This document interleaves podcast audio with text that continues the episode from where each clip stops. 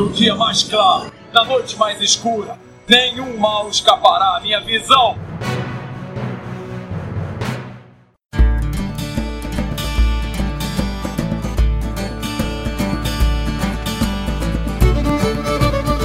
E sejam bem-vindos ao setor 2814. Eu sou Carol Bardesi.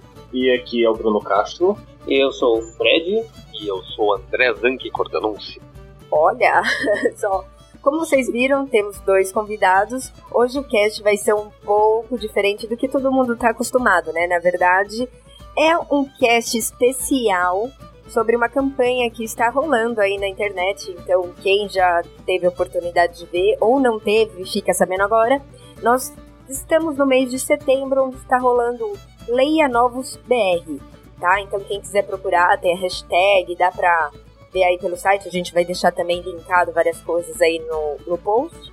E é uma campanha para literalmente ler novos leitores, ou não tão novos, né? O pessoal já tá aí um pouco faz um tempo no, no mercado, mas às vezes não é aqueles escritores conhecidos é, de grande mídia, vamos assim dizer. Então, dessa vez, a nossa intenção foi fazer trazer os convidados para falarem um pouco do que eles fazem no dia a dia, qual que é a diferença, o que, que é trabalhar nesse mercado, tá certo? E é isso, pessoal. Então, vai ser um cast mais de pergunta, resposta, algo mais descontraído, realmente. Na verdade, assim, a, a, a gente está no papel agora de entrevistadores, né? Nós somos né, promovidos a esse papel, nós temos agora esse patamar e a gente vai realmente tentar decifrar, porque assim, eu não sei se a Carol já teve esse desejo, mas quando eu era criança eu sempre quis ser um escritor ou um desenhista né, de história de quadrinho. Eu acredito que várias pessoas, os ouvintes da gente, já teve esse desejo um dia, né? E eu queria sempre saber quando é que esse sonho se torna realidade, né? A gente vai conseguir. A gente vai saber aqui. Exatamente. Decifrar hoje. Então temos o Fred. É, Fred, depois Pessoal, vocês me corrijam aí se eu falar alguma coisa errada, né? Mas pelo que eu vi, sim, sim. você é o desenhista, né? Ilustrador. E agora Isto. Você desenhou também o Cão Negro, né? Junto com o escritor Exato. César Alcazar. Que tem, Isso. na verdade, são dois livros: Coração de, do Cão Negro e A Canção do Cão Uhum. Negro, que é o segundo. Isto. E também, junto com o André, você fez o. Gente, esse nome é francês, eu não sei se eu tô falando certo. Le Chevalier? não sei. É isso? Le Le Chevalier. Chevalier. Le Chevalier. Ó, tá. Então, e o André é escritor, né? Ele tem o Le Chevalier e a Exposição Universal também eles trabalharam junto nos Arquivos Secretos. Falei certo? Isso. Uma apresentaçãozinha Exato. rápida. Certinho, exatamente. Legal. Isso mesmo aí. Então, eu queria saber de vocês, o que vocês fazem atualmente, onde estão trabalhando, quais são os projetos atuais? Uh, primeiro, então, uma boa noite a todos. Meu nome é, é André Zanchi Cordenons. Queria agradecer profundamente o Bruno e a Carol pela oportunidade de estar falando aqui com, com o pessoal, com os, os ouvintes. Uh, o meu nome é André Zanchi Cordenons. e Eu sou professor da Universidade Federal de Santa Maria. Sou formado em computação. Também trabalho como professor, escritor e roteirista pela editora VEC, que é a editora que, que, que lançou os quadrinhos, o Le Chevalier Arquivos Secretos, que o Fred uh, ilustrou, e que o Fred ilustrou também os outros dois, uh, os outros dois quadrinhos com César Alcázar. Uh, eu lancei há dois anos o Le Chevalier Arquivos e a Exposição Universal, que é um romance. A partir desse momento que a gente lançou esse, esse livro, o Arthur, que é o nosso editor, o Arthur Vec, da editora VEC, ele falou a gente, comigo, olha, eu acho o personagem que construiu, toda a, a estrutura da, da- tanto da história quanto da, da narrativa e do mundo que, que a gente construiu, que é um mundo steampunk, ele se vale muito de um, de um, de um apelo visual. Seria interessante a gente fazer quadrinhos disso.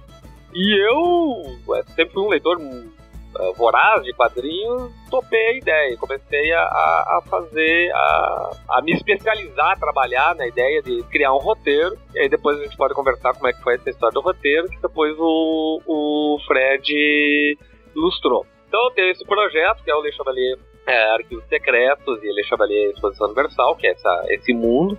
Além desse projeto, eu tenho um outro projeto que é aí é um projeto também bem diferente, que são três escritores escrevendo apenas um romance, que é eu, o Enéas Tavares e a Nikellen Witter.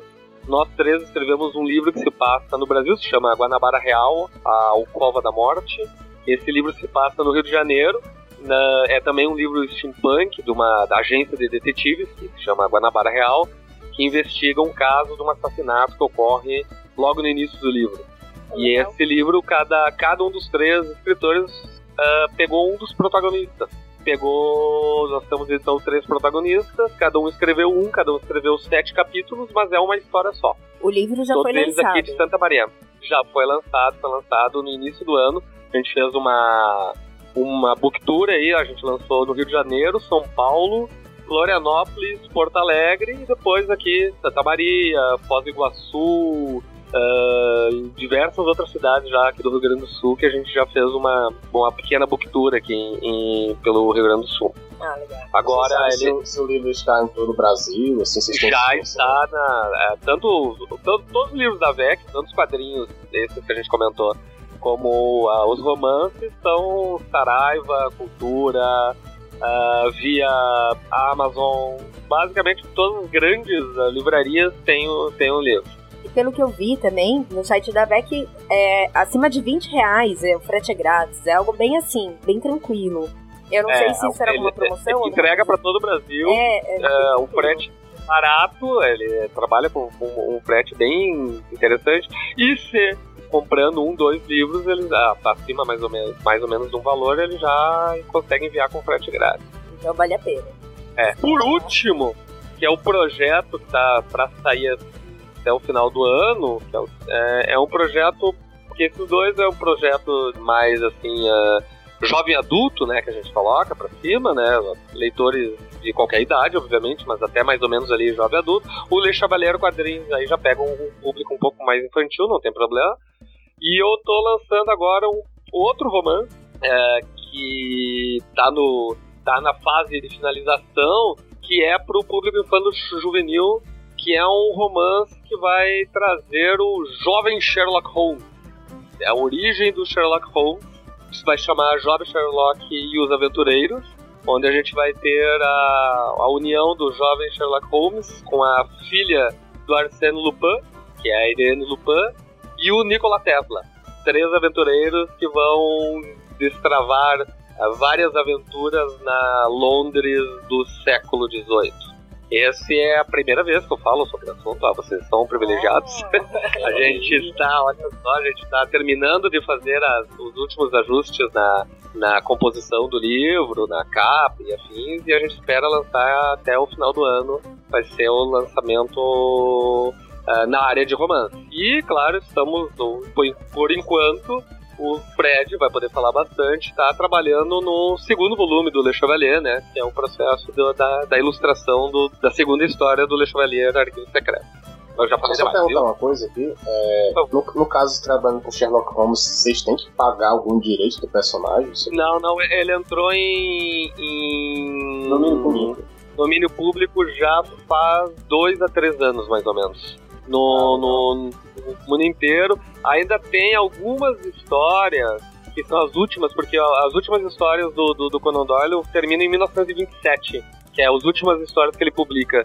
E aí tem algumas ali que ainda estão em discussão, mas aí são personagens que só aparecem naquelas histórias. E basicamente ninguém conhece, né? São personagens muito estanques. Ah, o fulano que apareceu lá na, na, na última história, que é o- os arquivos de- do, do Sherlock Holmes, que é o último volume dele.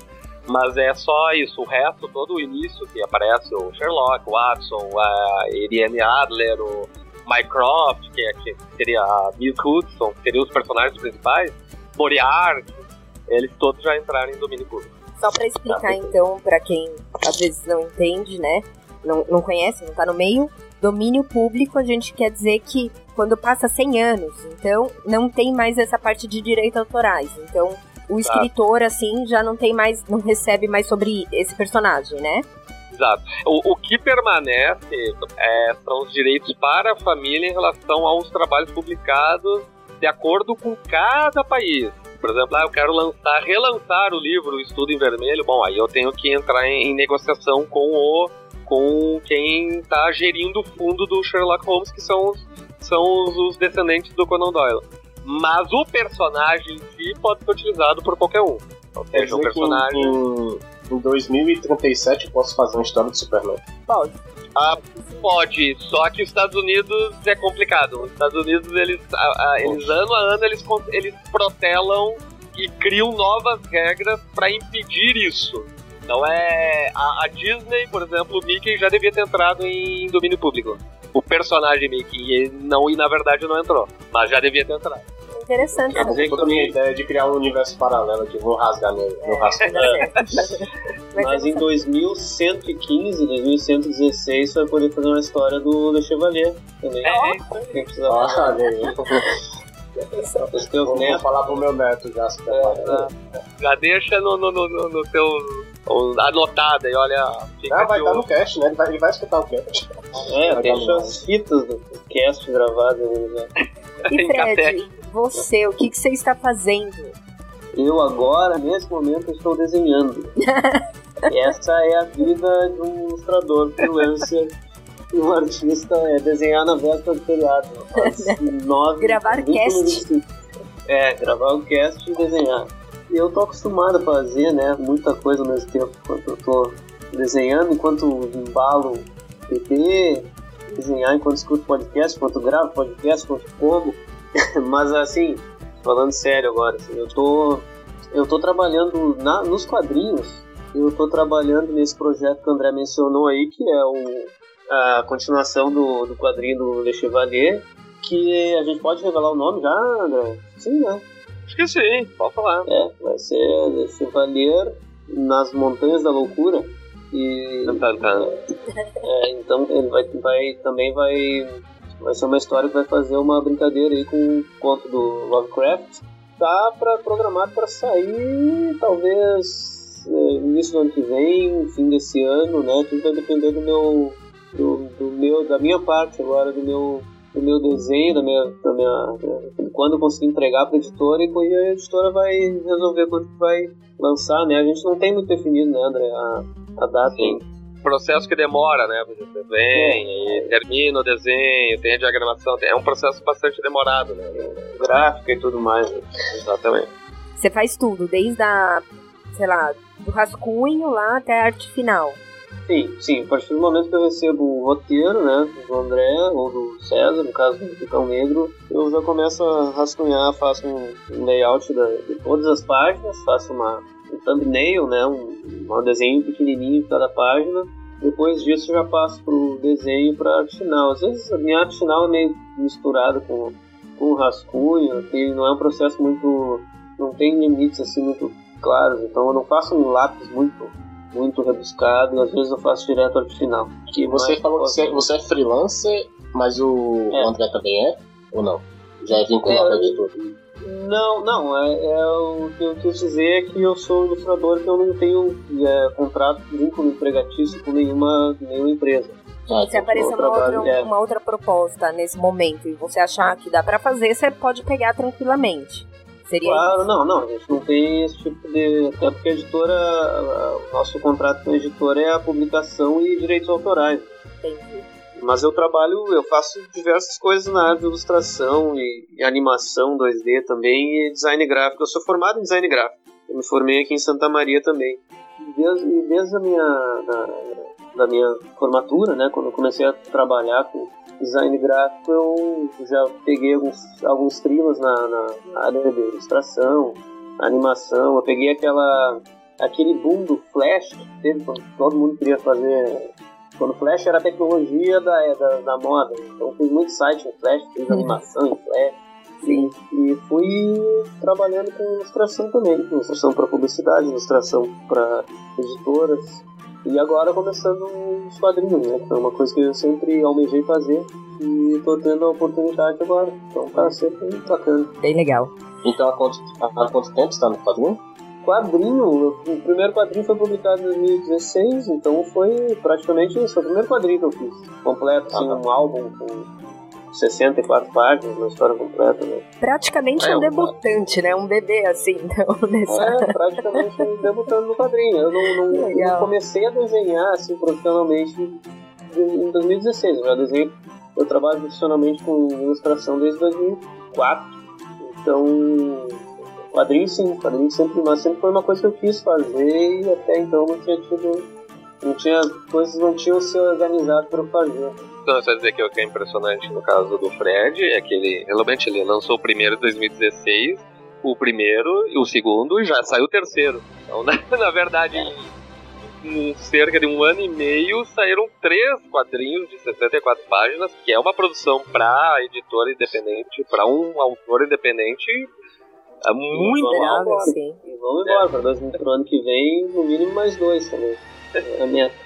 É, é muito alta, porque é difícil manter a, essa qualidade, manter um, um, traço de qualidade de uma produção tão alta assim quando você está trabalhando de freelance. É muito raro de tu encontrar por aí. Bem legal. É, então, até por isso eu queria aproveitar o, o gancho e saber primeiro por que, que vocês escolheram essa profissão. Se foi algo, então, ah, eu gostava quando era criança, eu sempre quis, ou não, eu não sei porque eu estou aqui. Eu surgi, foi algo que a vida me levou e eu vim parar aqui. E aproveitando, como ingressaram na carreira? Né, assim, ah, foi um convite, foi uma oportunidade, foi conhecidos, né? Porque qual que é a intenção? Pra gente falar pros ouvintes assim, às vezes a pessoa tá escutando, ela gosta, ela quer, o sonho dela é ser escritor, o sonho dela é ser quadrin... ilustrador, quadrinista, e aí ela tá meio perdida, vamos assim dizer. Por onde ela começaria? Eu comecei quando eu comecei a escrever, já que eu sou roteirista, né? eu comecei a escrever e mandar para a editora há mais ou menos aí uns perto aí de 9, 10 anos.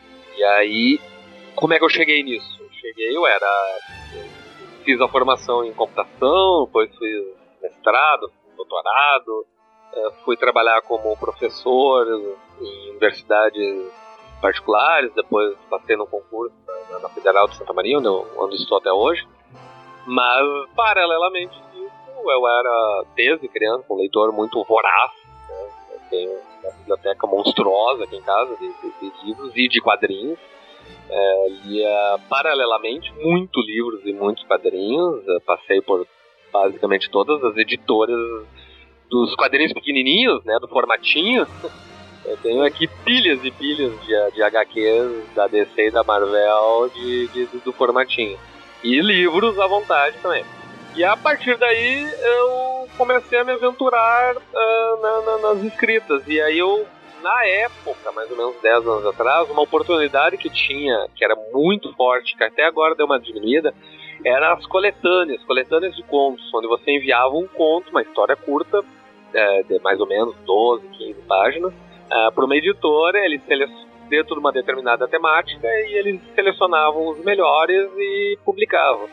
E eu comecei a enviar. Eu enviava, alguns eram aceitos, outros não eram aceitos. E nesse inteirinho eu fui uh, aperfeiçoando, fui fazendo cursos, fui conhecendo o mercado, fui me inscruindo no mercado, assim, uh, vendo como é que ele funcionava, conhecendo editores, conhecendo outros escritores, participando de palestras, de eventos e assim até que chegou um momento que eu, comecei aí a trabalhar com, com, com histórias maiores, né?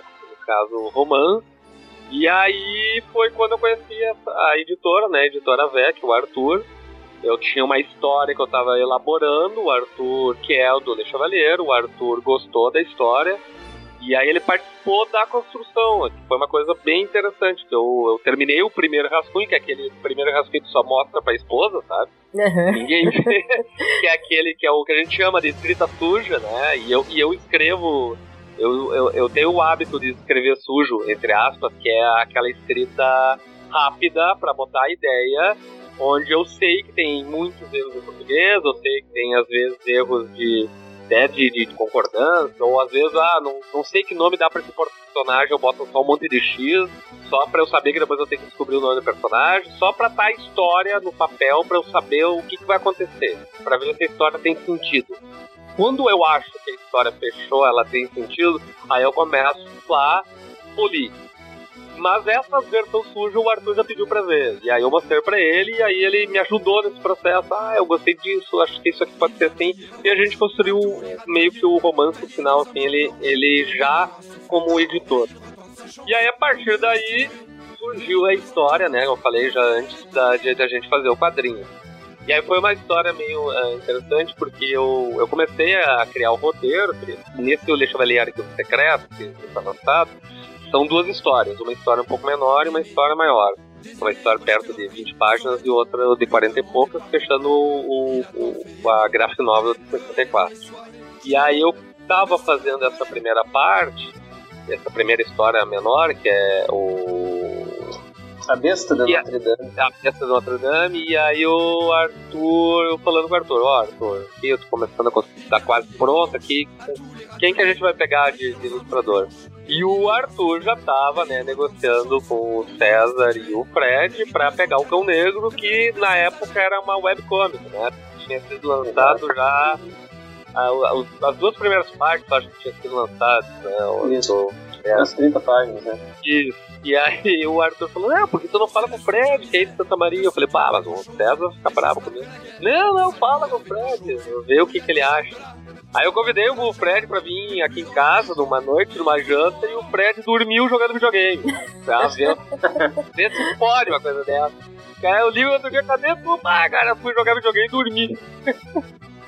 É ele é, é a velhice. Ele é a esposa e os cachorros jogando videogame e deu isso. Aí eu falei pra ele, ah, tô, tô, com uma ideia aqui pra ti, mas daí o César já sabia o que tava acontecendo, já tinha avisado o Fred. e aí eu fui lá e mostrei o projeto pro Fred, o, o Fred topou, gostou da, da, da ideia, e aí a gente foi. Então, assim, ó, nesse mercado, já que tu falou de dar dicas e coisa e tal, é, esse mercado, ele carece bastante disso. Se tu é um, um, um que nem eu, um, apenas um roteirista, apenas, né, coitado de um roteirista, aquele que não sabe desenhar só os palitinhos, né? É, tu vai precisar, obviamente, de um ilustrador. Você tem que encontrar um ilustrador, primeiro, que, que feche com a, com a história que tu quer contar e que tu tenha confiança nele, porque no final das contas ele vai interpretar aquilo que tu escreveu da forma que ele que ele acha que deve ser e às vezes tu vai conversar com ele, ah, vamos mudar uma coisa aqui ou mudar outra coisa lá mas o ilustrador, como ilustrador, como sujeito que tenha a, a, formação, que tenha toda a técnica, ele dá o, a palavra final. Então tu tem que ter uma confiança muito grande no teu ilustrador. Não, só perguntar se, se a sua ideia inicial, quando você criou a história, é, se realmente o que você imaginou dos personagens foi o que aconteceu com o, o resultado que o Fred fez. Sim, não. Com certeza. Ah, ele não vai falar que não, né? Aqui, tipo, não, não gostei do que o Fred é. fez. Aqui no cast ele não vai brigar, não. Tinha sido bem melhor. É, tipo, putz, não, mas é... porcaria. Eu, eu entregava as coisas pro Fred e às vezes quando ele me entregava assim, ah, isso aqui, e eu achava que não era, eu falava, ó, oh, Fred, eu acho que não é por causa disso e disso, disso. E isso foi assim, ó, foi um processo de eu conhecer o Fred e ele me conhecer, que no início tinha teve tinha mais conversa e depois foi diminuindo, diminuindo. Porque o que ele escreveu, eu já escrevia, o Fred já entendia o que eu queria falar e já tocava em frente. Eu acho que acho que mais a gente conversou foi da caracterização dos personagens, né, Fred? É, depois. Que foi até... mais no início, né? Mas no início, até porque a descrição do roteiro do, do André é bem, bem meticulosa, assim, é bem específica. Ele diz bem o que ele quer em cada painel. Então eu tenho que eu tenho, eu tenho margem para ir, dá margem para gente sugerir também, para dar uma improvisada em cima, para mudar a interpretação de algum painel. De quando eu ajudo, Fred, eu largo lá uma, uma frase só e dou uma página inteira, ó, Fred, vai lá, brinca aí, agora é contigo. É, é tá, essa página é só porrada. Aí vamos lá, aí eu posso me divertir. Mas o André passa referências também, é, imagens, referências a. Como tem bastante, tem muitos locais, né? Que faz locais e personagens que fazem referência a coisas que já existem na literatura, na história, então o André tem cuidado de fazer esse trabalho de pesquisa aí e me fornecer as referências visuais. Eu só vou contar uma historinha para depois daí passar pro Fred para ele contar a história dele, que é exatamente sobre isso. Sobre, é sobre a questão de planejamento também, que é uma coisa muito importante quando tu, tu vai entrar nesse mercado. Por exemplo, nessa, nessa segunda história, que era contra o Dinamo Rubro, o Le Chevalier contra o Dino Rubro, que é a segunda história do primeiro volume, uh, tem uma personagem que é a Irene Adler. Uh, tem um, ele, é, o Le Chevalier ele vai lutar contra um comitê. O comitê é um grupo de super vilões, assim, é, tipo a Liga da Justiça a Liga da Injustiça. Lembra lá dos Super Amigos? é, a gente criou uma Liga da Injustiça lá, uma liga. Uh, e aí, que é formada, entre, entre outros, pela Irene Adler, que é do Sherlock Holmes, né? E aí eu. Um, um dos pontos que eu deixei bem claro pro, pro Fred foi esse, ó, oh, Fred, essa, a Irene Adler ela vai ser a principal protagonista feminina do segundo livro. Então vamos criar o rosto, né, a cara, todo o formato do personagem, todo fazer o estudo do personagem, bem deixar bem claro isso, porque depois vai precisar desenhar ela um monte né, no, no, segundo volume, porque eu já tinha ideia de como é que é o que, que ia acontecer no segundo volume. Então isso já era um planejamento para deixar que influenciava Sendo que no, no, primeiro, nessa história, ela aparece em dois, três quadrinhos apenas, muito uhum. rapidamente. Uhum. E no segundo, ela é uma personagem principal. Então tu tem que ter esse planejamento para ajudar o desenhista, porque senão de repente o desenhista vai lá, faz uma coisa, não, aqui é um personagem que aparece uma vez só, faz, não é, não é de fazer qualquer jeito, mas não tem aquele cuidado, né? Porque de não tá detalhes, tá pensando né? que depois ela vai ter que redesenhar e, e, fazer todo um estudo. Então eu já avisei isso pra ele, ó, essa aqui tu, tu toma cuidado. E aí ele fez todo um estudo do personagem como se fosse um personagem principal, como se fosse Le Chavaleiro, Persa, Alexandra. São personagens que aparecem muito né, no quadrinho, que aí tu precisa primeiro fazer um, um, um, todo um estudo primeiro antes de começar a desenhar. Ah, legal. Só que então, só para resumir assim, na sua parte, então você acha que, pelo que você me falou, tem que ter cara de pau, vamos assim dizer? Tem que ir lá e dar a cara bater realmente? Sim para ah, entrar ah, o, nesse. O, o, o, editor, os editores, tanto de quadrinhos quanto de, de romance, coisa, eles querem ver o produto pronto, entende? Não adianta tu chegar lá com uma proposta. O Arthur, ele veio ele, ele quando ele veio falar comigo, já tinha um romance lançado e mais ou menos uns 15, 20 contos lançados nesse formato de, de participar de coletâneas. Ele leu algumas leu esse romance e aí ele veio falar comigo, olha, gostei do que tu tá escrevendo. Então, ou seja, eu já tinha algo pronto para apresentar. No quadro de quadrinhos que a gente vê muito por aí de quadrinhos é mais ou menos isso. Tu tem que ter pelo menos um pedaço da tua história pronta para apresentar pro, pro, pro editor. Não adianta chegar com proposta, ou seja, com a ideia, ah, tem uma ideia de uma história assim. Cara, ideia de história boa tem uns milhões por aí. O problema é tu transformar uma boa ideia num produto de qualidade, certo? Uhum. E aí o produto de qualidade do quadrinho é o quadrinho já desenhado, com roteiro definido, que tenha sentido pelo menos algumas páginas para tu chegar e começar a conversar com o editor. Senão ele nem vai sentar para falar contigo, certo? E você, é Fred? Como que foi, assim, a escolha, Eu... profissão, como você começou? Ah, eu nem sei. Eu acho que me falta um parafuso para ter para ter escolhido essa profissão de desenhista. O artista ele é meio doido. Se o cara for muito racional, o cara não vira artista. Né? Pensar na, na, parte prática da vida. Mas assim, é, eu sempre desenhei, né? Como todo ser humano, acredito, desenhou quando era criança e é, como acontece com a maioria, a maioria para, né? As pessoas não a, maioria das pessoas para de desenhar e outras insistem e, e continuam desenhando depois da infância, da pré-adolescência e, e algumas acabam trabalhando com isso, né, levando isso para a vida adulta e outras não. Eu, eu segui desenhando. Eu fiz o curso de desenho industrial, entrei no desenho industrial com o sonho, né, de desenhar quadrinhos ou trabalhar com animação. Esse era o meu, meu objetivo. Só que a gente chega no curso de desenho industrial ali, na minha época pelo menos, o foco era completamente outro.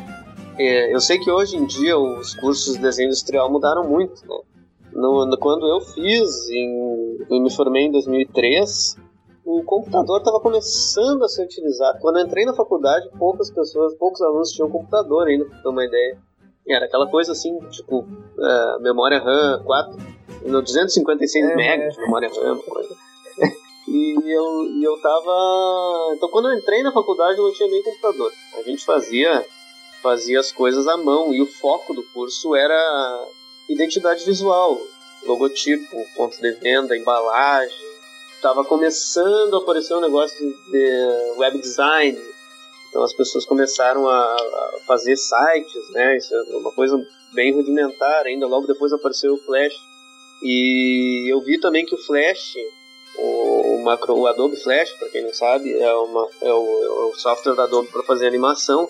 Foi um vocês devem lembrar, na época de 2005, 2006, o, o mais bonito que tinha na internet era ter um site em flash, cheio com sim, animação sim, lá, tipo movendo, não sei o que lá, transparência.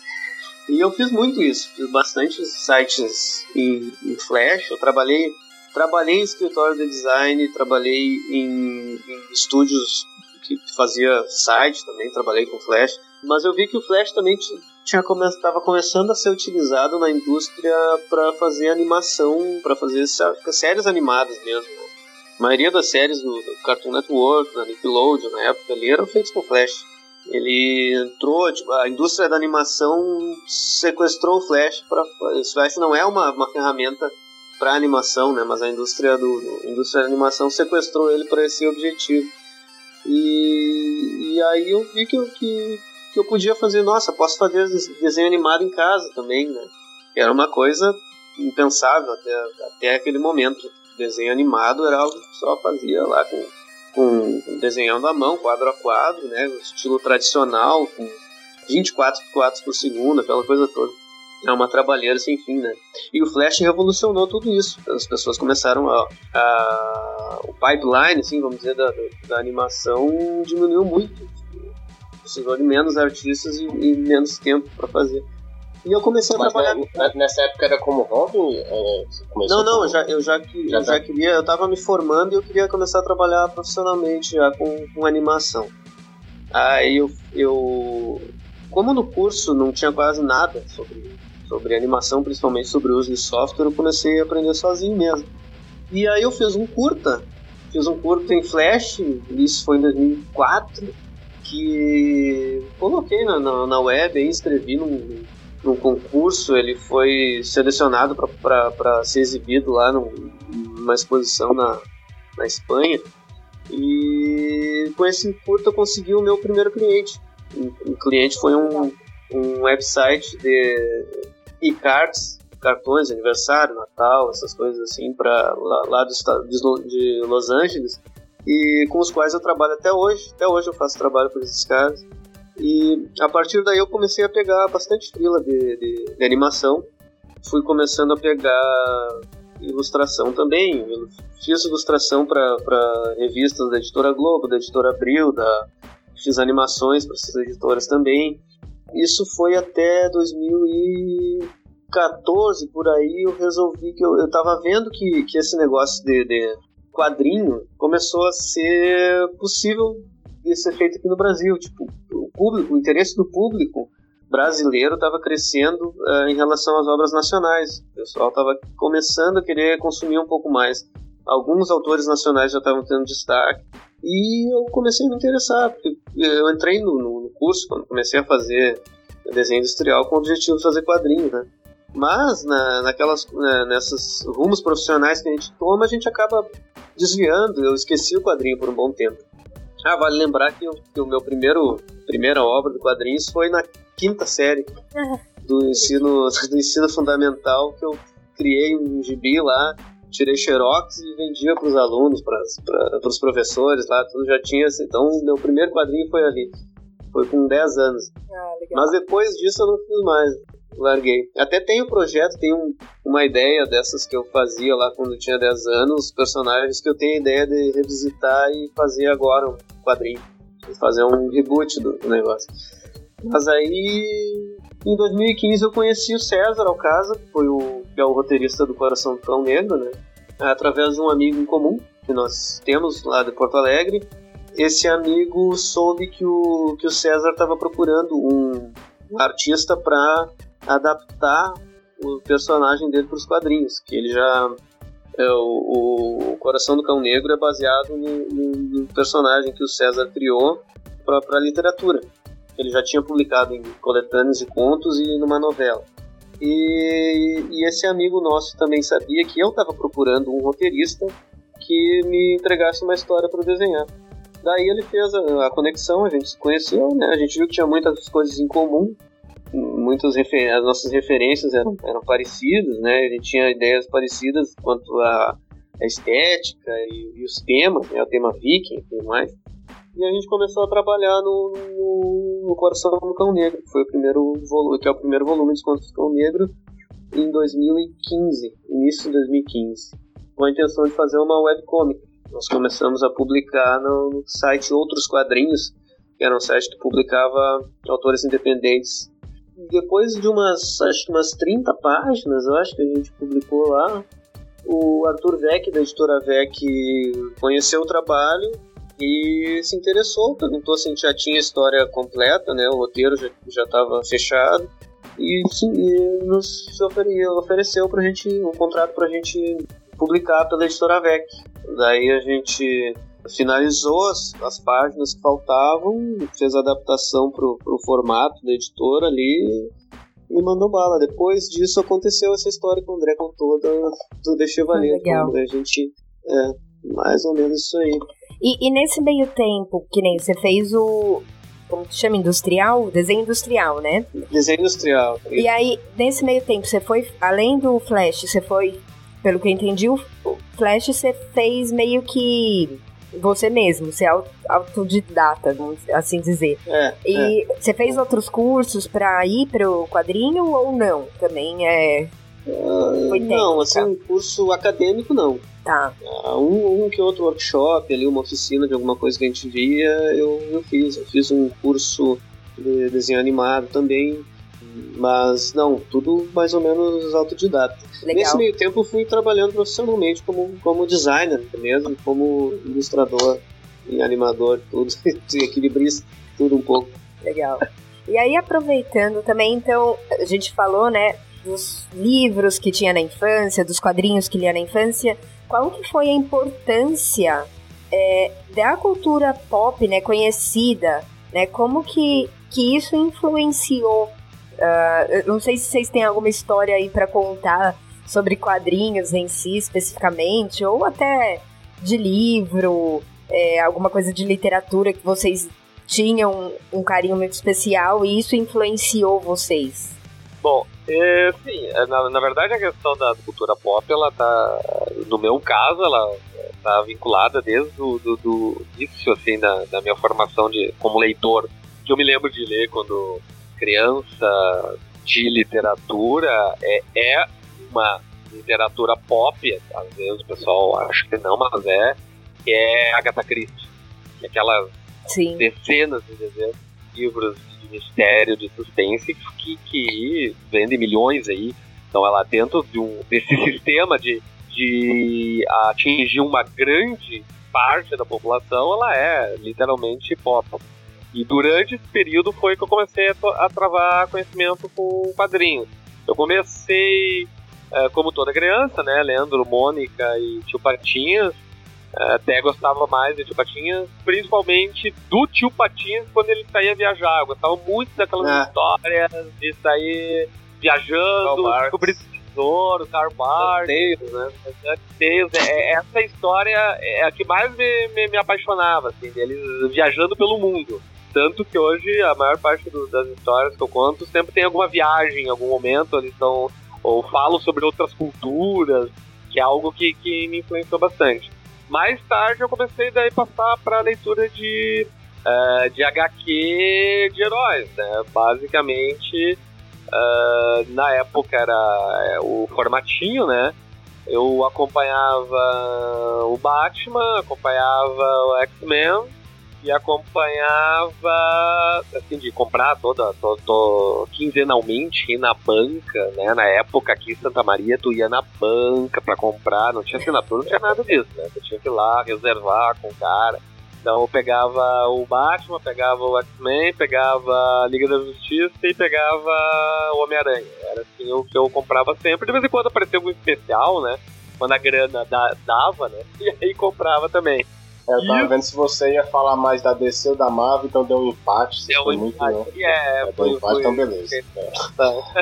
Então pode continuar. É que a gente tem uma brincadeira aqui, assim, como o cast é da DC, né? A gente É. vê se a pessoa é muito Marvete, entendeu? A gente já fica com o pé atrás, mas é brincadeira, tá? Não tem. É, Ninguém a vai. gente convidou esse cara, né? É, a gente assim, corta, falou, corta é, tudo lá no cast. Mané, é, Homem-Aranha. É, eu sempre, eu sempre li os dois sem problema nenhum, assim, tem, não, não É. tive esse problema. Ah, O, e que é engraçado porque o meu filho mais velho, que tá na, na fase de estar começando a ler quadrinhos, agora ele tá de 11 pra 12, ele basicamente só lê DC.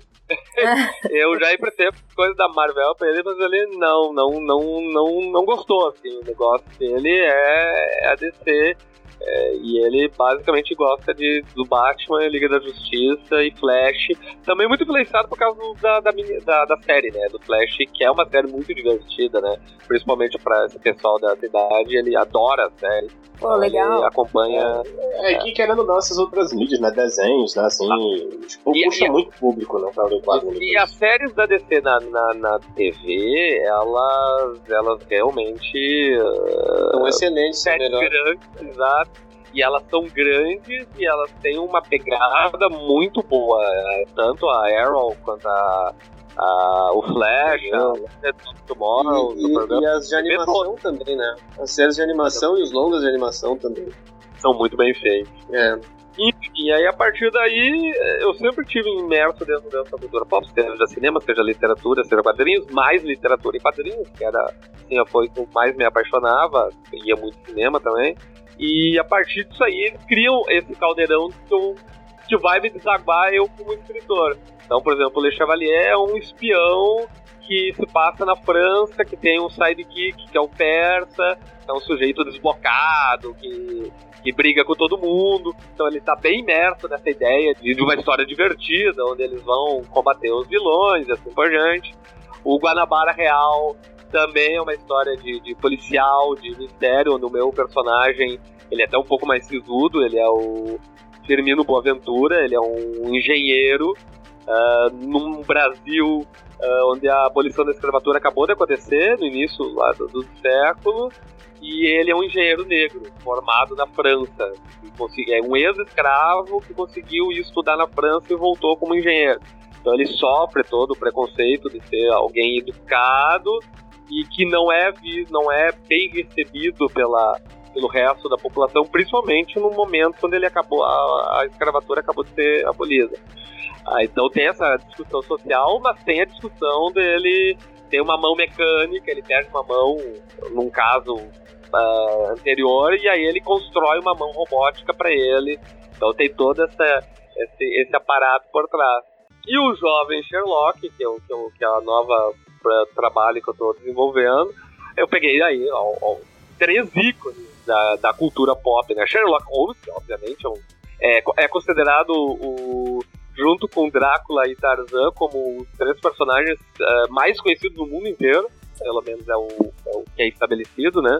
Que é dito por algumas esse pessoal da mídia que faz esse tipo de pesquisa. E peguei o Sherlock Holmes, peguei a, a filha do Arsène Lupin, que na verdade ela não existe nas histórias.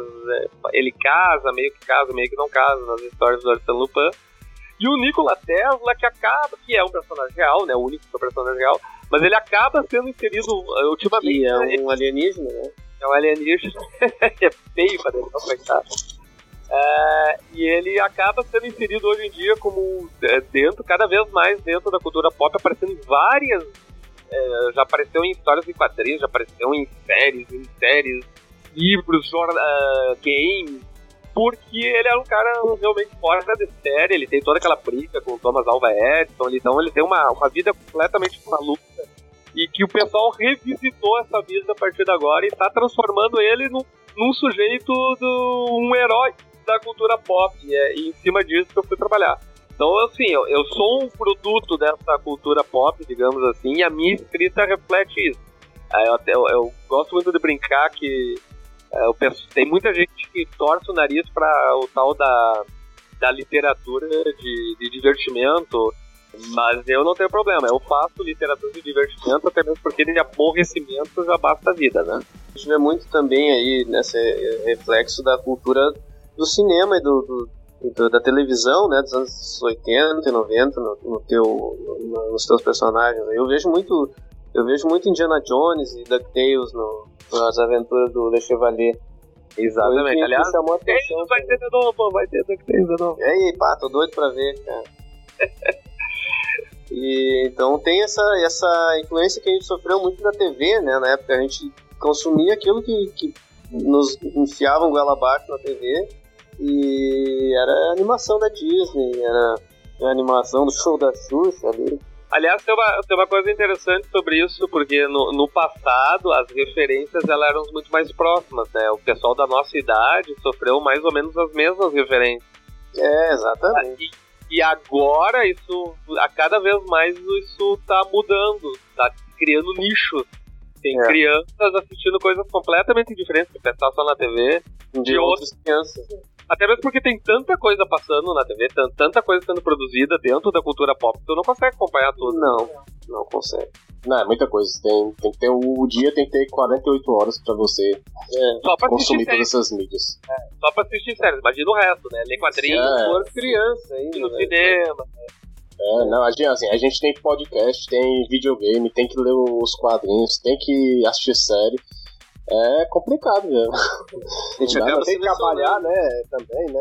Vamos- é, Vocês que estão certo fazer uma coisa, fazer um nicho, né? Ah, vamos falar sobre a DC. E mesmo assim já é um mundo Já é monstruoso. Pegar a DC, quadrinhos, séries, filmes, ah, videogame, o, a- a- filme animado. Já dá um, um carrilhão se, se- se tudo parasse de ser produzido hoje em dia, a cultura pop, a gente ainda precisaria de uns 40 anos pra assistir o que falta, o que foi produzido até hoje.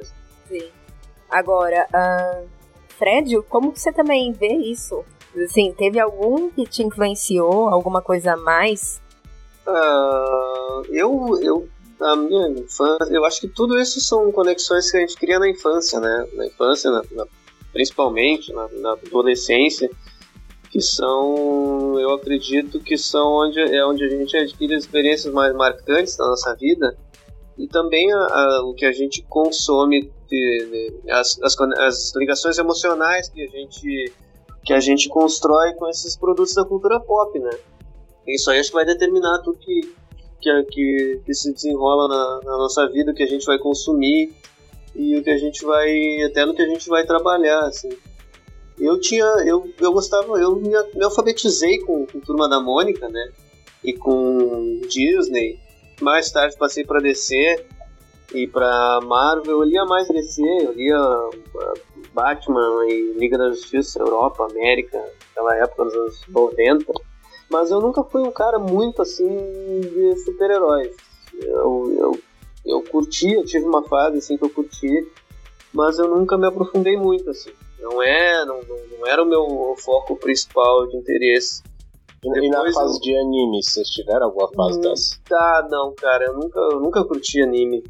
Mangá também, não. Nunca foi, É. nunca tive interesse. Eu, eu li. Eu entrei nessa mais tarde, mais tarde mesmo, tipo uns 4, 5 anos atrás, ou seja, Por já. causa, do, por causa dos, dos filhos. Não, não, o, João Ah. até nem leu muito ainda. É, é, é porque eu fui. al- Alguns me recomendaram, alguns colegas meus me falaram, colegas escritores me recomendaram alguns, alguns mangás que eram legais e eu resolvi me aventurar pra, pra ver qual é que era. Então, assim, ó, eu, eu li uns 3, 4 em toda a minha vida. Só que é, eu já escolho aqueles assim que terminam em 10 volumes no máximo. assim, tipo. Acho Ah, que o maior sim. que eu li foi o Death, o Death Note lá, o, Sim. Death já Note, é é. grande pra Dedel aquilo. Pra mim já é, É, a demais. gente tem que, tem que escolher as coisas que vai, que vai consumir, porque é Não. tanta coisa, né? Não. Como a gente falou.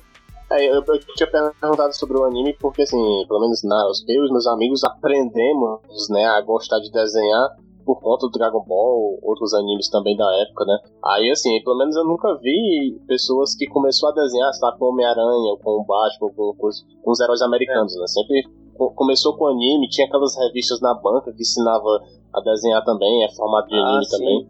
É, por isso que, É. que tinha perguntado sobre É, isso. eu curiosamente, assim, não é que eu não, eu não gosto, mas eu nunca, eu nunca tive esse tipo de envolvimento com, com anime emocional, assim, não assisti É que outra quando geração, criança, né, também, né? Depois.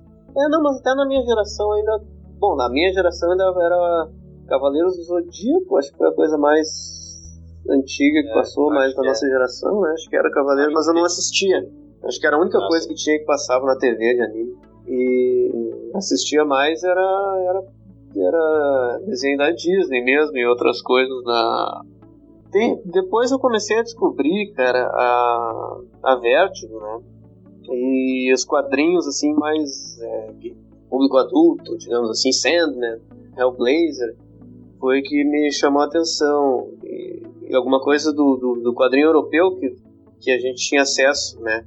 Como Tintin e Asterix, eram as coisas que a gente tinha, alguma que chegavam até a gente. Né?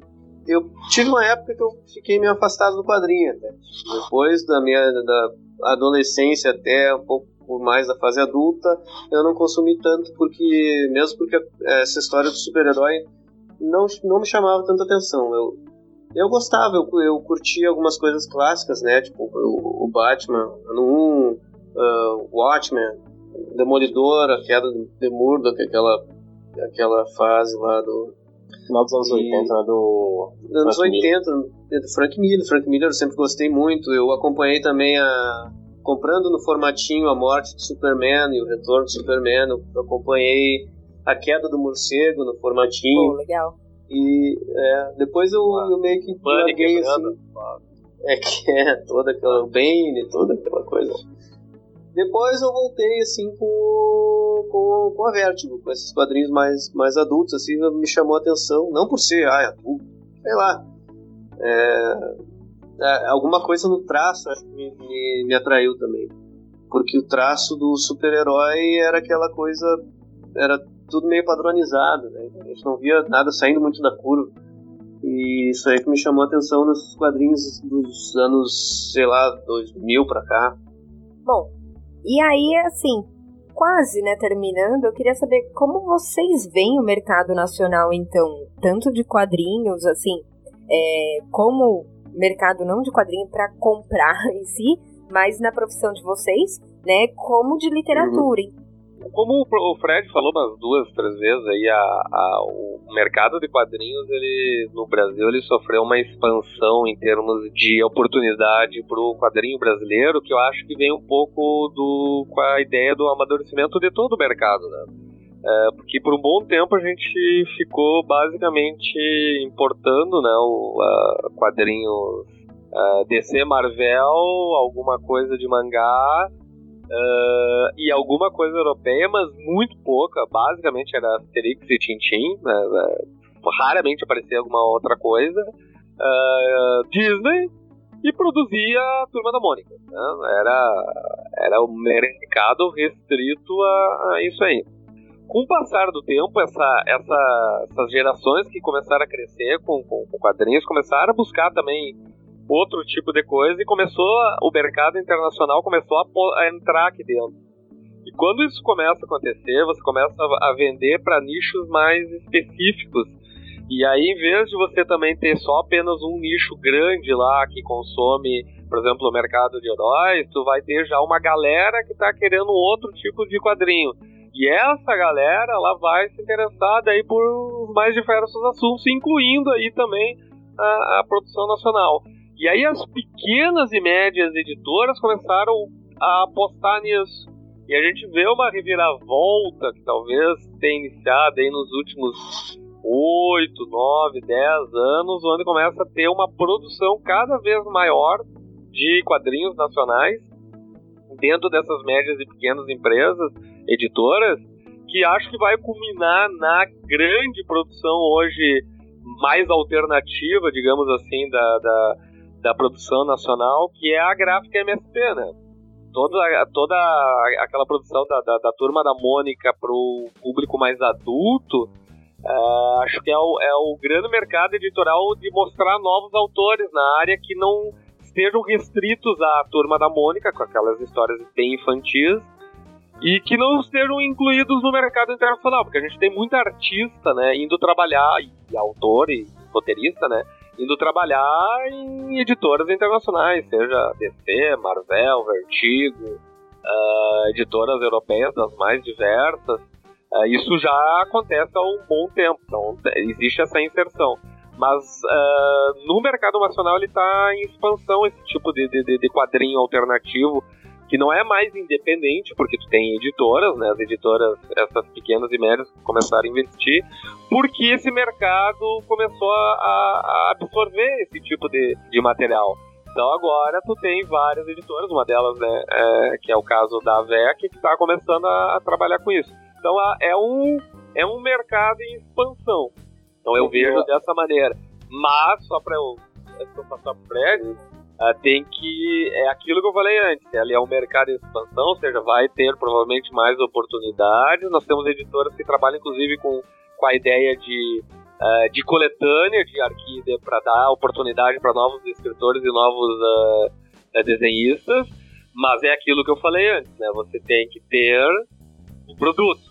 Você tem que apresentar para a editora, você tem que apresentar para o mercado, seja através de uma webcomic, uh, como está acontecendo muito. Seguidamente aparecem webcomics aí de 30, 40, 60, 80 páginas que daí vão ser impressos, certo? Fazem sucesso, o pessoal vê, gosta, e aí só a partir daí é que ela vai ser impressa, ou seja, o editor conheceu, viu, gostou, vamos, vamos levar isso para o grande mercado, né, para o mercado da, do consumidor de quadrinho que, que vai comprar. Mas então tu tem que ter, tu tem que ter esse padrão de qualidade, tu tem que ter esse padrão de comprometimento para tu poder se apresentar. E aí vai, obviamente, só que é um, é um mercado ainda restrito ao mercado do. não vou dizer de quadrinho de luxo, mas é, é o quadrinho de livraria, né? Esse mercado que eu tô falando é quadrinho de livraria, não é um quadrinho de banca, aquele que tu vai na livraria, uh, encadernado. É o único quadrinho de banca é o Maurício Souza, né? Exatamente, única... Maurício, ou, ou os de herói, né? É, esse é o único não, que é. produzido no Brasil. No Brasil é só o Maurício de Souza, só chega a turma da Mônica. Então tu, tu quer pegar esse tipo de quadrinho que, que, o, que a gente está conseguindo produzir no Brasil por autores brasileiros, ilustradores brasileiros, é em livraria mas as livrarias estão abrindo essa oportunidade, elas estão interessadas. Você vai ver cada vez mais uh, mais títulos e, e, títulos maiores lá. Claro, tá cheio de, de, de títulos da DC, da Marvel, tu tem o Asterix lá, tu tem o Tintin, tudo competindo, mas lá também tá lá as editoras pequenas e médias conseguindo colocar seu trabalho. Tu vai lá, tu vai achar o Cão Negro, tu vai achar o Le Chevalier, tu vai achar ah, o pessoal da, da Mino, tu vai achar o pessoal do, do, do César e Senab, tu vai achar Draco, tu vai achar várias editoras pequenas e médias que estão, que estão começando a aparecer cada vez com mais força no, no mercado. É um mercado interessante para quem está querendo, mas é um mercado que tem que se planejar e começar a trabalhar, porque para tu apresentar um trabalho, quanto tempo para um ano no mínimo, né? É, pelo menos um ano, né? Ou seja, um ano de no mínimo para tu chegar e mostrar para alguém, olha, o que que eu tenho. Então tu precisa ter um planejamento, é. precisa meter a cara para fazer funcionar. E é bom tu usar essa ferramenta do webcomic das redes para tu ter um e tendo um feedback também, né, dos próprios editores que tu pretende um dia mostrar alguma coisa, né, para tu já meio que ir aparando o teu trabalho, já pro, direcionando para para quando tu for apresentar ele completo, tu já tá com um pouco mais de, de ideia de como o mercado funciona. É, complementando o que o André falou sobre a expansão do mercado, eu acho que o, a gráfica MSP, eu acho que foi assim fundamental para si, uh, aumento do interesse no, no, no autor nacional, no, no, roteirista e no, ilustrador nacional. Antes da, da gráfica MSP, a gente não via, a gente não via, né, uh, um álbum capa dura, uma graphic novel produzida por, por autores brasileiros. Era muito raro ver na livraria ou na banca com o destaque que elas começaram a ter. Né? Isso aí acho que despertou o interesse do público, começou a ver que tinha coisa sendo produzida, né? Se aproveitou da, da popularidade do personagem do Maurício Souza e acho que além disso o crescimento dos eventos, né, de cultura pop e quadrinho no Brasil que começaram, começou com a o quadrinho com, com o FIC, né, com o Festival Internacional de Quadrinhos de Belo Horizonte, e, e outros uh, festivais que foram aparecendo depois. O CCXP foi o, né, o, o ápice que culminou de popularidade dos festivais. Eu acho que isso aí sempre teve ali o Artist Alley, né, com o autor nacional, é, começou, a, começou a aparecer para o público, o público começou a ter contato, começou a se interessar. Eu acho que isso também abriu o caminho para as editoras começarem a publicar, para o surgimento de novas editoras também, para publicarem o autor nacional. Vocês Acho foram que... para a Comic Con esses últimos anos? Vocês vão? Eu, eu e o André vamos, vamos para CCXP, pro Artist Alley no fim do ano. Oh, legal. Ano passado, ano passado eu fui com o César Alcázar e foi muito legal. Eu nunca tinha ido nem para visitar, assim, foi, foi assustador, assustador mesmo a palavra. De ver assim o tamanho do, do negócio. Você vê um pessoal louco, pintado, né? assim, vestido é, com umas roupas doido. diferentes. Não, tô brincando porque a gente foi de cosplay o ano passado e a gente andava por lá a gente... Meu, ah, vocês foram? a gente foi. Esse ano a gente não vai conseguir ir, né, porque como a gente tá morando em Natal, encareceu muito o custo oh. pra gente, né, se transportar até lá. Mas ah. até o ano passado a gente foi e realmente é muito legal. E Arts Alley é um negócio que a gente adorava ficar passeando ali Infelizmente não dá para comprar tudo, né? Você fala, meu, eu quero tudo não isso. Não dá. É, tu, tu tá ali, tem, são mais de, são, acho que 500 artistas, é, é muita gente. A é gente mesmo gente. que tava ali não conseguiu ver, falar com todo mundo, conhecer todo mundo, porque não tinha, tinha que deixar a tua mesa vazia e sair conversar com o pessoal, era é difícil mesmo ver todo mundo lá. Mas, Mas é legal saber que vocês legal. vão estar lá, viu? Parabéns. É, a gente vai estar lá. Vamos estar lá. E a gente, eu participo de, de poucas convenções assim por falta de tempo, mas eu uh, a última que eu fui foi na Comic Con RS, que é aqui em Porto Alegre, Canoas, que é muito legal também. Eu sempre tento participar todo ano porque é pertinho de casa aqui.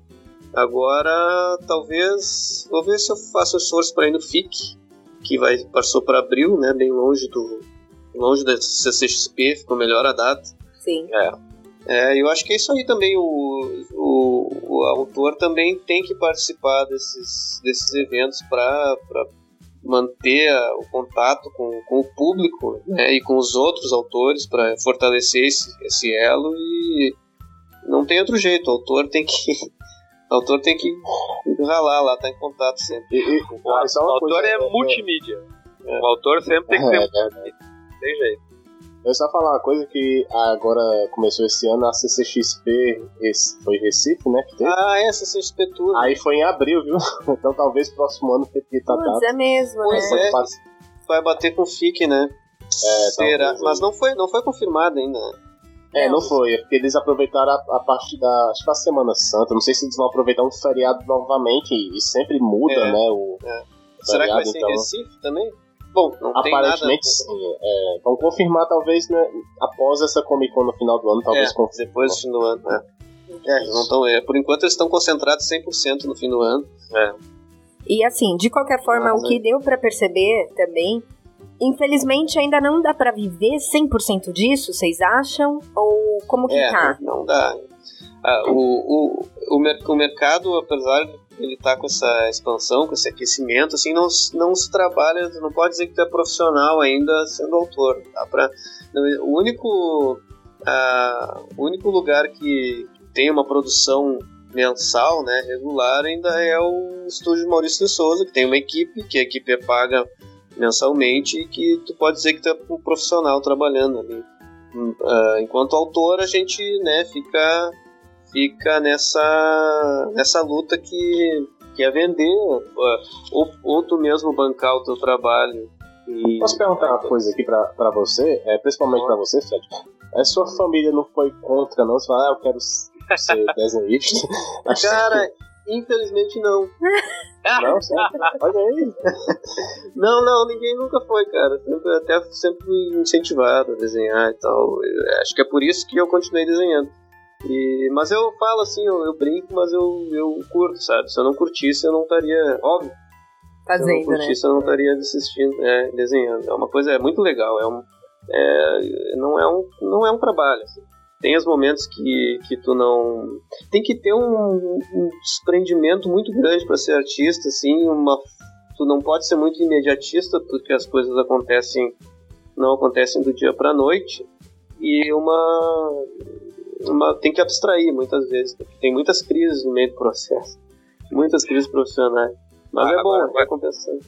A, a, coisa mais impressionante desse processo é o que é o, é o processo meio metafísico do sujeito, eu, né, o, o, escritor, o roteirista, que escreve ali, sei lá, sete frases, entrega e o cara me entrega uma meia página, uma coleção incrível de detalhes, assim, que tu fica assim, meu Deus, onde é, onde, que bacumba ele fez para tirar isso? Ou o contrário, né? O cara escreve uma página, o cara entrega um painel não, só. Um quadrinho. Não, um quadrinho. Não, não, isso não acontece. Não, é, é, isso é um, é um processo bastante. É, é, meio maluco, assim. Quando tu vai escrever quadrinhos, né? É porque tu tem que imaginar alguma coisa, né? Uau, eu, eu imagino a cena na minha cabeça antes de escrever, porque eu não tenho como escrever.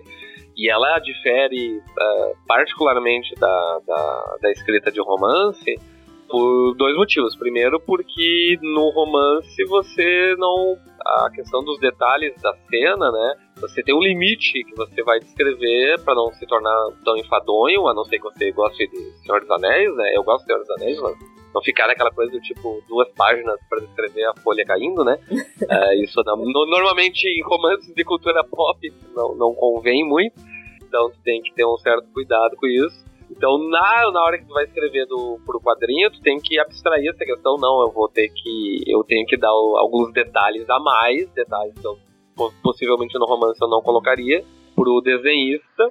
E eu tenho que pensar a história em termos de visual porque no romance tu pode, daqui a pouco, dependendo da forma como tu quer, ou do tipo de da cena que tá acontecendo, tu ficar ali uma meia hora os caras dialogando entre si, porque é um diálogo importante e a coisa Se tu ficar seis, sete páginas de diálogo um com o outro no quadrinho, não vai funcionar, né? Então tu já, isso já influencia a forma como tu vai contar a história. Uhum. Tem que ter esse tipo de consciência, não, não, essa história ela é contada de forma diferente. Tanto que quando a primeira definição que a gente teve, eu e o Arthur, né, o editor, quando a gente foi fazer o quadrinho, que ele perguntou, ah, tu vai adaptar alguma das histórias? Não, não, não, não vou adaptar, eu quero pensar uh, diretamente numa história para quadrinho, para que essa história já tenha sido criada com, com esse formato. Eu acho que é muito mais... Exatamente, já pensando na, nos quadros, nas páginas, porque a adaptação ela tem vários problemas, né? tem, tem várias questões. Uh, o quadrinho ele precisa ter o chamamento no final da página da direita para tu virar a página para esquerda. Tu tem a conclusão sempre na página da esquerda, então tu tem toda uma estrutura muito fechada que o romance não tem. O romance, o editor pode chegar, cara, esse parágrafo aqui não funciona, tira, tira. Se eu tiro um quadrinho um pedaço da história do quadrinho, eu tenho que mudar o quadrinho inteiro. Aí o Fred me assassina, né? Lá no meio do, do processo, lá, não, muda, muda isso aqui. Tem que mudar com é. todo, todos os desenhos. Isso é impossível, né? É uma coisa que não dá para fazer. Então tem uma estrutura muito mais rígida. É, nesse ponto eu não tinha parado para pensar. Não é tão simples, né? Ah, tem uma história aqui, não. vamos simplesmente desenhá-la. Realmente é, é. O, o, processo de adaptação o pessoal fica criticando muito, principalmente de livro. Quadrinhos também dá isso, mas eu nem não vou entrar na discussão de quadrinhos porque daí a gente vai passar o resto da noite aqui falando sobre adaptação para cinema. Mas pense em livros, né? É, o pessoal reclama muito, ah, mas faltou isso, faltou aquilo, mas gente, não dá para passar tudo e não dá para passar da mesma maneira. São duas mídias completamente diferentes. E o quadrinho e o romance também. Eles, a estrutura é muito diferente para tu simplesmente querer achar que vai fazer uma adaptação direta. Não vai funcionar uma adaptação direta. Tu vai ter que sentar e repensar. Às vezes é muito mais difícil do que construir uma história nova. E é por isso que às vezes que as adaptações vão por esse caminho. Vamos. O Snyder conseguiu fazer o Watchmen lá, igual o quadrinho. É, aí reclamam é. que tá muito igual o quadrinho, entendeu? É, é. é. aí reclamação. É isso, é isso que eu ia falar entendeu? Você não entende o que a pessoa quer. Então, se você quer igual, você não quer. Mas tudo bem. Aí falou assim: ah, o filme tá muito grande porque ficou, é, colocou quase tudo que tinha lá. Tinha, tinha que adaptar. Assim, é o pessoal que nunca tá satisfeito com nada. Não, né, assim. Aí o Senhor dos Anéis, até hoje tem gente falando que o Tom Bombadil não tá na trilogia. É, Ainda bem que aquela mala dele, Tom Bombadil. É O negócio é a É sessão estendida de 9 horas cada um. É. Mas, Com até os suspiros do diretor. É, mas gente reclamando sempre vai ter, né? É, exato. Principalmente né? na, nesse mundo é o que mais tem a gente reclamando, né? Principalmente com o advento da, do Facebook, né? Da internet. É. Então, agora. Todo mundo tem que ter opinião, todo mundo é instigado a dar sua opinião, todo mundo é, se sente na obrigação de opinar. Sim. É, mas, é, mas assim, eu tô até pensando, no Facebook, quando a gente criou a conta, tinha alguma coisa assim, ah, você, a partir de agora, você fez um curso de crítico, foi assim? Eu não, não lembro ser, quando eu deve fiz ser Facebook. junto, né? Crítico sobre assinou. todo o assunto. né? Sobre É, todo, é?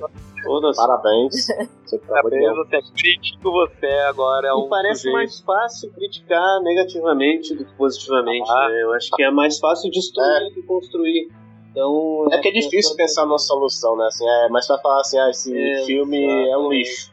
É um Não, lixo, é, não, só solução, né? É difícil a pessoa, a gente ver, ah, elogios são poucos, né? É difícil, eu acho que, eu não sei, Cara. agora até no, falando da carreira de vocês, talvez críticas não sejam tão frequentes, porque não é algo, é, vamos, entre aspas, pop, né? Não é um negócio tão abrangente assim pela internet.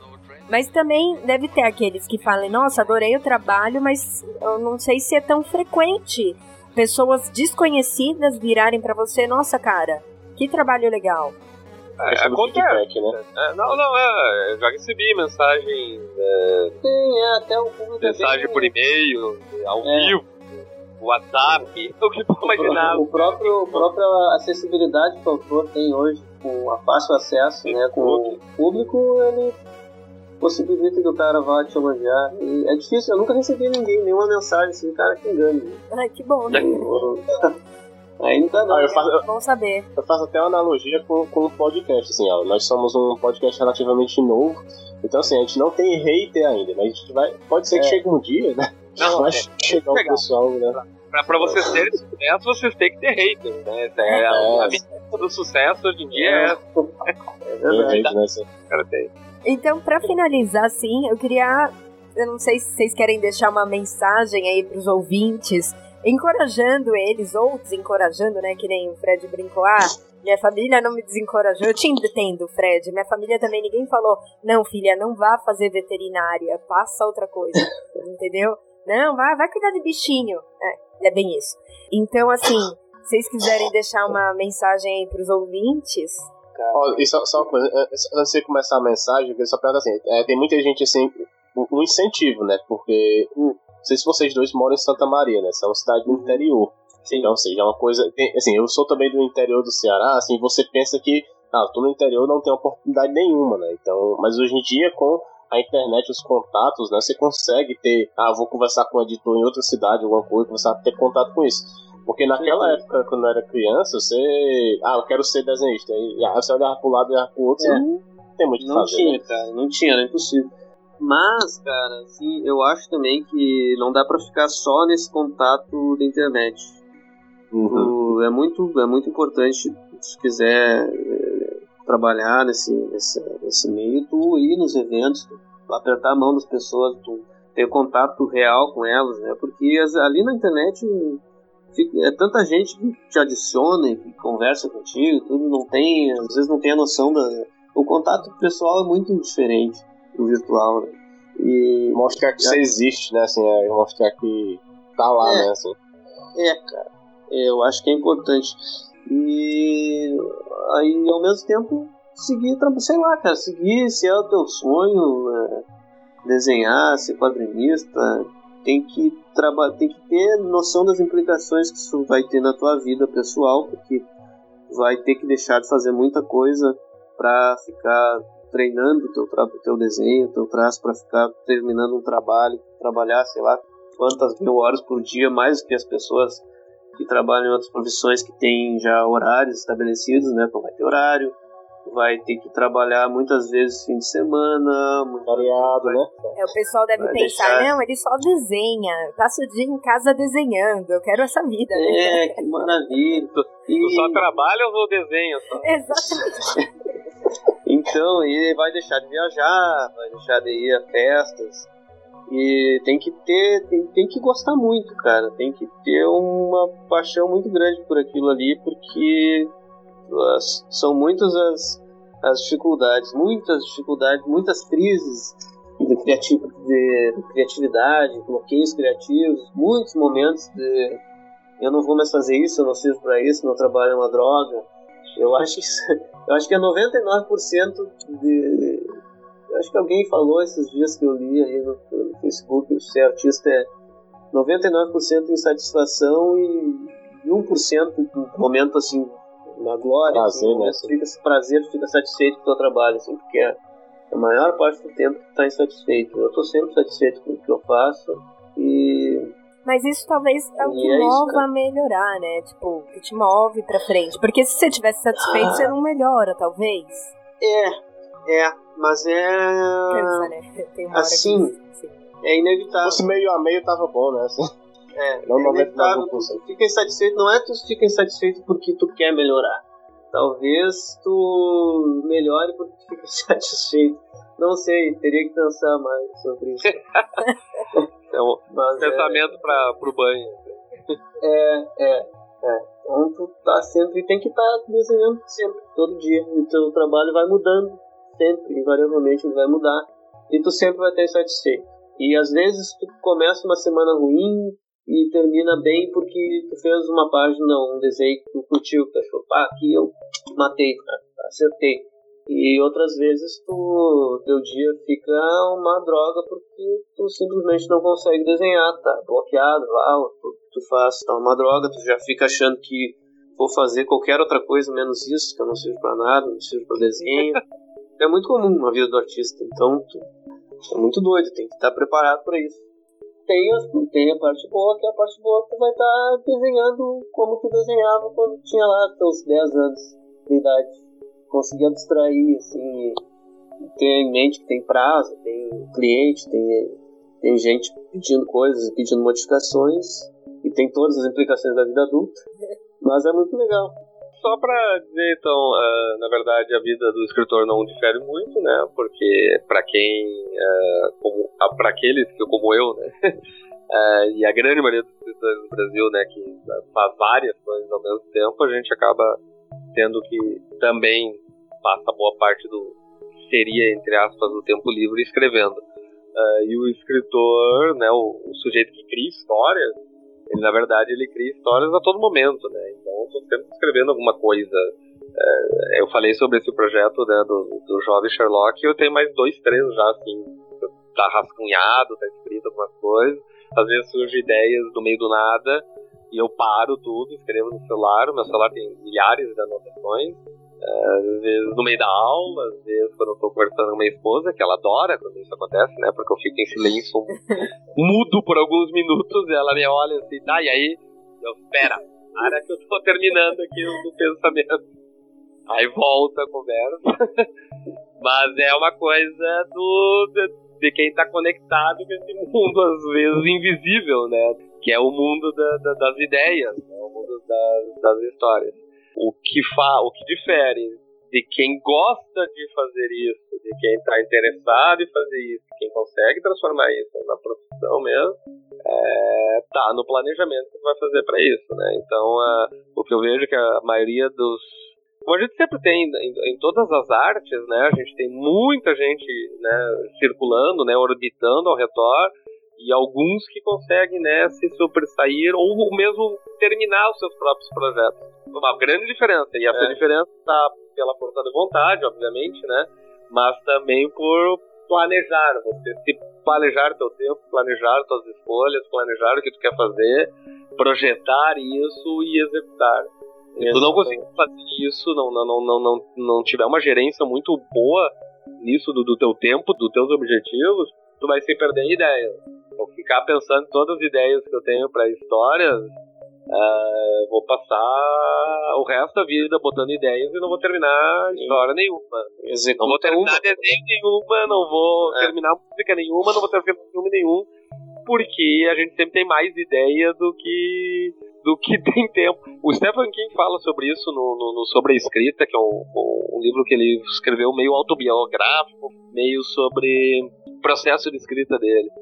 E aí ele fala em um dado momento sobre que ele tinha medo que as ideias deles pudessem ser roubadas, deturpadas, ou alguma coisa quando ele conversa com outras pessoas sobre as ideias para ele. E ele falou: Cara, eu tenho tanta ideia para escrever livro.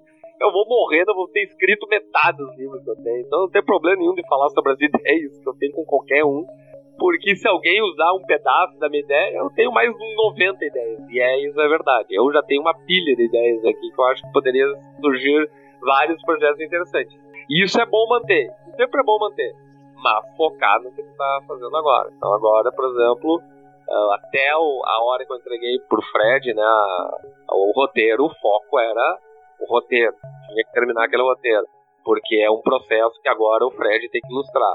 A partir desse momento eu passo, bom, agora eu tenho tempo livre, porque eu tenho tempo do Fred estar tá trabalhando nele até a gente fazer o lançamento, que tem que, como autor, escritor, editor, todo mundo ao mesmo tempo, né? Faz tudo ao mesmo tempo agora. Quando for o lançamento, a gente para tudo e vai se envolver no lançamento, né? Porque o processo é importante. E por último, convidar o pessoal que vai na CCXP, que vá lá nos visitar, lá na Artista Alien. A gente vai estar lá apresentando o Le Chevalier, o Cão Negro, do, do Fred.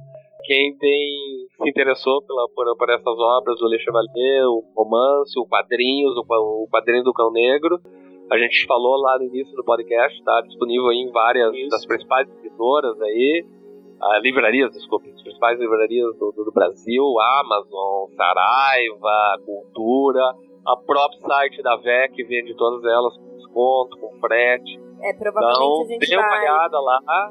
Né? Desculpa. Opa, provavelmente desculpa. a gente vai deixar tá, o link pelo menos da VEC, por exemplo, no site do, do cast. Então, quem quiser também, só entra lá e já, já compra. É Dá uma olhada, uh, aproveita aí que estamos no, no, setembro do Leia Novos BR, né? E Leia Novos BR. De preferência Sim. o Fred e, e o André. É, eu queria até fazer um pedido, não sei se isso é possível, senão a Carol vai deixar em off, assim, saber se o André poder de deixar um rascunho de como seria um roteiro de um ou um quadrinho, alguma página, só para os os leitores, né, quiser, os ouvintes, na verdade, quiser ter uma ideia de como seria esse ah, roteiro, assim. Não, não, não, tem problema. A gente tem, a, a Fred, a primeira é. e a segunda página estão publicadas, né, no, no, no, Facebook, né, do quadrinho 1, né? Então elas inteiras, se eu não me engano. Ah, tem uma página que tem do rascunho até, até a colorização. Não sei Sim, se é só, tá só, ah. é, só não tem o roteiro. Eu posso pegar essa. Roteiro, é. é, que tá, já tá publicada, já tá né, na internet. Ah, tá. Tem mas, no meu, no, na minha página. É, uma ou duas tem aí. Eu, eu dou o roteiro. O roteiro que eu dei pro é. É só ter uma ideia assim de como, assim, como seria um detalhe assim para você passar a visão do roteirista pro ilustrador, né? Assim, o que é que eu tenho que colocar de detalhe assim. Ah, é, isso é uma coisa importante. Então, tem, tem várias formas de fazer isso. É, eu, quando eu fui me preparar para escrever o roteiro, eu, eu, estudei o assunto e peguei uma que o pessoal, até a, grande maioria do, dos roteiristas de, de, dessas revistas de super-herói, por exemplo, uh, tanto DC e Marvel, usam. Tá? Eu, eu usei esse tipo de formato, que é um formato já bem padronizado no mundo inteiro para a criação de roteiros, e tem uma, uma ideia bem interessante de criar. Mas tem outros, tá? É importante, não é? Não existe um formato único para tu escrever roteiro. Eu, eu achei esse interessante porque ele trabalhava quadro a quadro, assim, explicava o que, que tinha em cada quadro. Que acho que fica mais fácil pro, pro desenhista, depois o ilustrador, né? Pegar e, e entender o que o sujeito quer fazer e fazer as próprias adaptações. Às vezes Acontece, eu, eu pedia pro Fred, ó, oh, Fred, acho que isso aqui fica em dois quadrinhos, ele lá, não, não, isso aqui fica melhor em um, fazer um quadrinho só. Ou o contrário, ah, isso aqui eu quero um só, e ele, não, não, vamos fazer dois aqui um do lado do outro, vai ficar melhor assim, vai dar continuidade. Beleza, toca, toca em frente. É até o que você falou, que eu achei muito interessante, que também não ia passar nunca na minha cabeça se eu fosse escrever ou desenhar, que, por exemplo, o quadrinho tem que terminar na última página lá do lado é, direito, né? Então, assim, você tem que fazer o número certo, né? Não, não tem como, não é que nem livro que você pega, tipo, ah, terminou não. com três linhas, beleza, né? É, é, aliás, isso é uma coisa importante para os novos quadrinistas, bom, bom tu ter tocado nisso. Quem quer fazer um projeto, já, a primeira coisa é conversar com as gráficas. Se tu quer fazer um projeto independente, para mostrar para alguém ou para lançar mesmo. Primeira coisa é fechar com a gráfica é qual é o formato, qual é o tamanho para ver o custo e o custo e qual é o qual é o como é que eles trabalham em relação aos cadernos.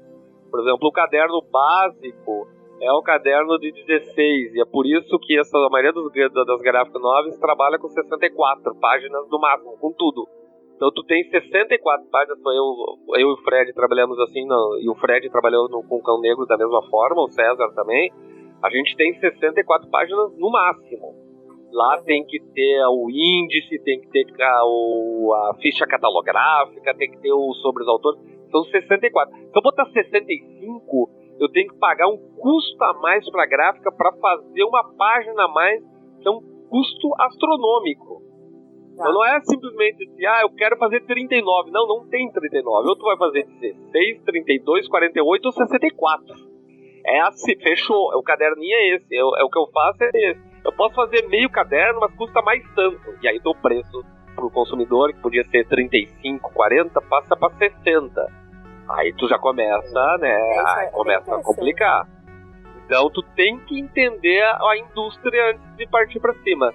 E aí tu tem que construir história em cima desse número de caderno. Então eu, eu já sabia, eu já tinha conversado com o Arthur antes. Arthur, qual é o tamanho que a gente vai trabalhar? Ah, no máximo 64 tá, precisa de uma página aqui, uma página aqui para ficha, para folha de rosto, papapá.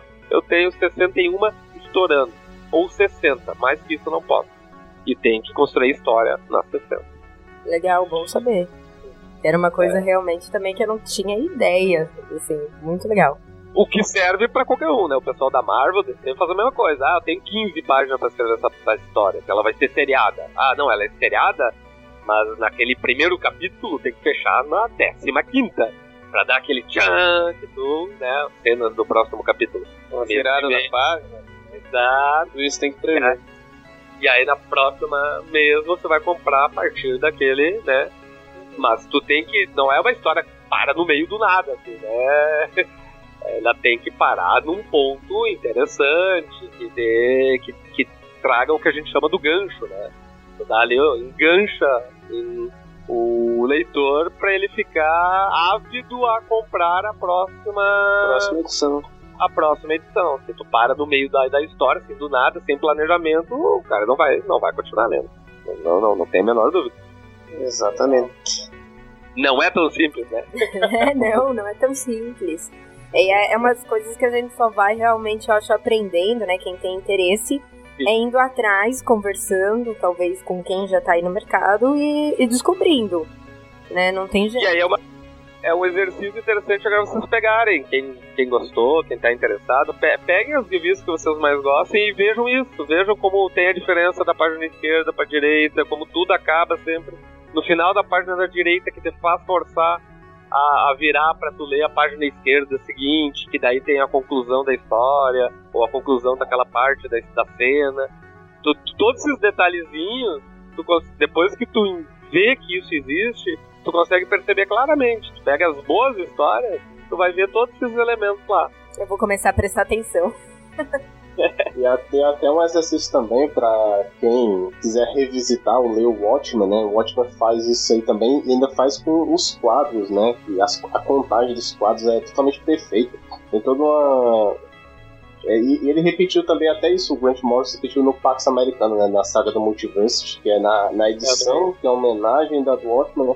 Tem todo um trabalho com os quadros também, que é muito, muito legal também na, na, edição encadernada do, do, da Liga Extraordinária, do, do, do Muro, também aparece bem claramente isso, porque na verdade ele lançou seriado primeiro. E aí ah, na edição que veio no Brasil, que é a edição já fechada, tu vê claramente a, a, se eu não me engano, eles são 24, de 24 em 24 páginas, ele fecha um tomo e ele fecha todo ele certinho na página certa e dando aquela tensão que te prende para tu comprar a próxima. E claro, tu não vai precisar porque tu já tem ela ali. Mas dá pra ver claramente a construção da história até o ponto final daquele primeiro tomo, depois do segundo, terceiro, se não me engano, são cinco ou seis tomos cada uma da, da, da, das histórias. Que seriam assim, seis capítulos que ele, quando ele lançou de forma seriada na, pela primeira vez, antes de sair as encadernadas. Né? Bom, eu acho que é isso então que a gente tinha pra para falar a princípio. Eu sei tem muita coisa, a gente só pincelou, né, a, a maioria dos assuntos. E cada um daria para ficar falando a noite inteira se deixasse, mas a gente não tem esse tempo. Então, a princípio é isso. Eu queria realmente agradecer o tempo de vocês, a disponibilidade.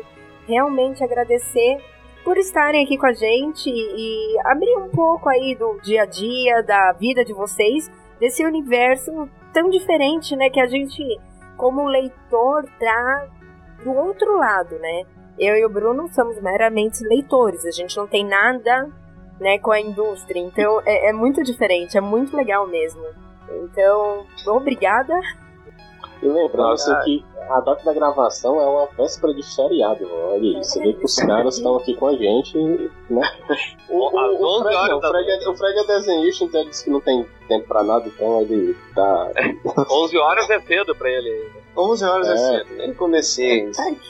Mas obrigado, pessoal, obrigado realmente. Ah, pela... cara, a gente que agradece muito, é. sim, pela, pela, pela oportunidade, pelo interesse no nosso trabalho e fica o convite para quem quiser conhecer o nosso trabalho, e já tá no, provavelmente os links vão estar tá aí, né? Sim. E fique à vontade tá também para seguir a gente nas, nas redes aí. Eu tô sempre colocando material novo, algum sketch que eu faço, ou detalhes de trabalhos em andamento, páginas, e o pessoal quiser conferir é só me seguir lá no Instagram, no Twitter.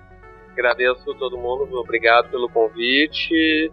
Se o pessoal gostou aí da, do bate-papo, as páginas vão estar tá aí, os contatos nossos vão estar tá aí, podem entrar em contato, perguntar, elogiar, reclamar, pedir dinheiro emprestado. Coisas que vão ou não acontecer, né? Gente, galera, agradecemos muito e um abraço para todo mundo aí, da, todos os ouvintes. E vamos curtir o feriado amanhã. Certeza. É. amanhã eu não vou trabalhar. Chega. Então, é. gente. Obrigada mais uma vez. Para quem fica por aqui, até daqui 15 dias. Um grande beijo, um grande abraço para todo mundo e tchau. Valeu. Valeu. Tchau. Tchau, tchau.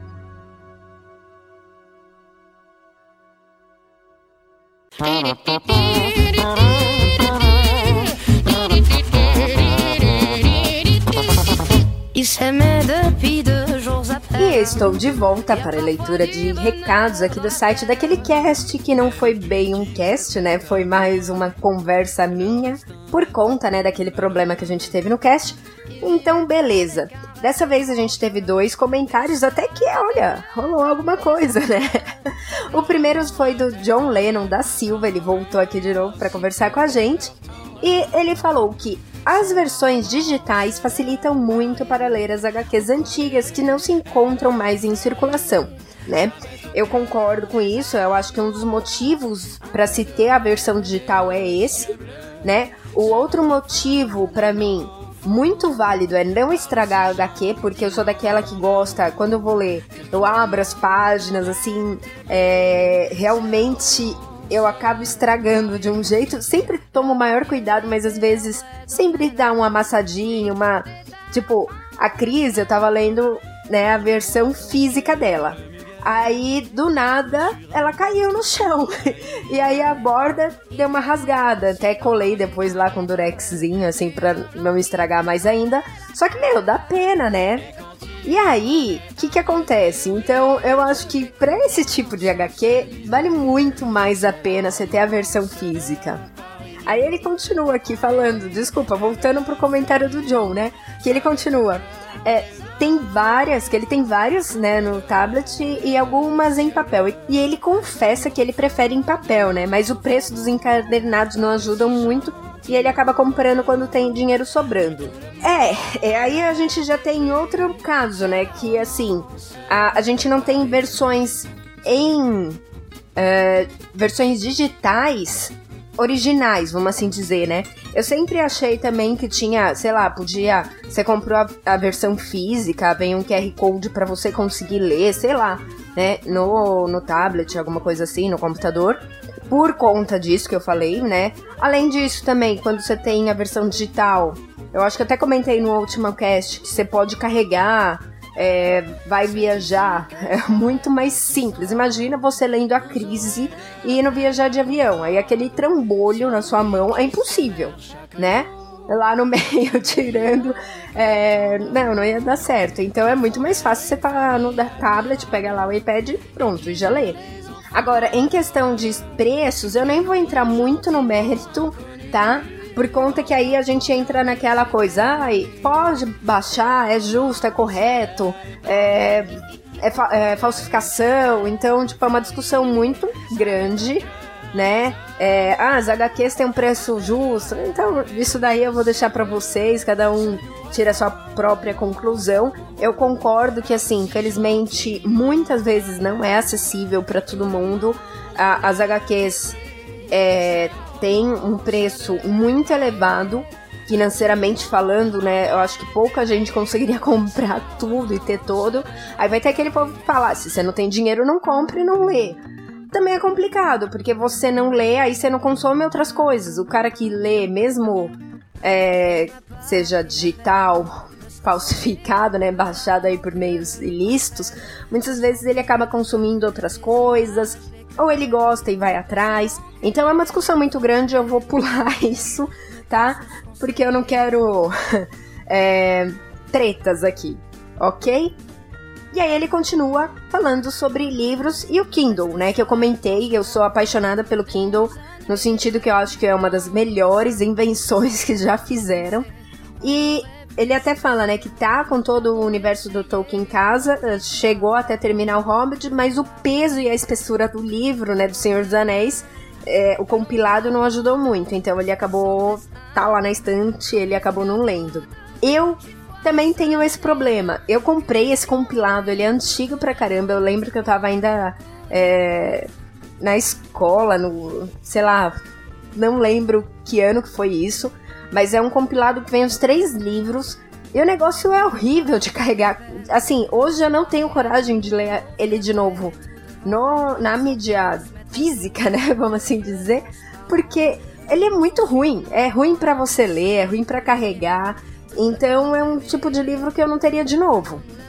E aí, nesse caso, o Kindle veio para salvar porque é o mesmo esquema, né? Imagina você lá numa viagem de avião, de ônibus, aí você, tipo, vai carregar aquele trambolho? Não, você pega o Kindle e lê.